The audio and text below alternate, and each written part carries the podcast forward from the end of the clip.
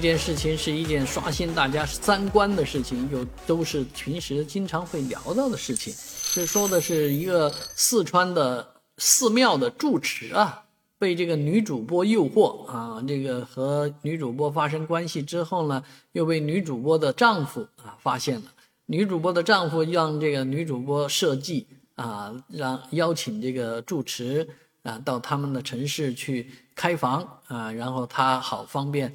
呃，放一个摄像机啊，这个针孔摄像机拍摄他们的这个好事，哎，结果拿到这个摄像拍下来的这些镜头之后呢，呃，她丈夫就对这位啊四川成都啊石像寺的住持敲诈勒索，而是这个叫释兆杰的呃住持呢，一开始向他支付了价值三百万的啊人民币及红木家具啊，然后呢，这个。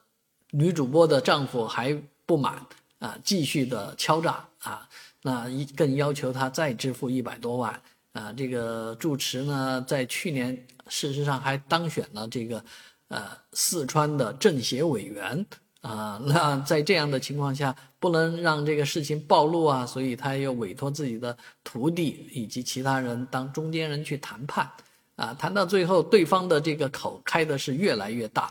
所以呢，住持不得不报警啊！这件事情就传为一一桩，这个叫饭后的这种闲聊的资本了啊！这这个住持确实是太不应该了。当然，很多人也发出这样的疑问：一个和尚怎么会有那么多钱呢？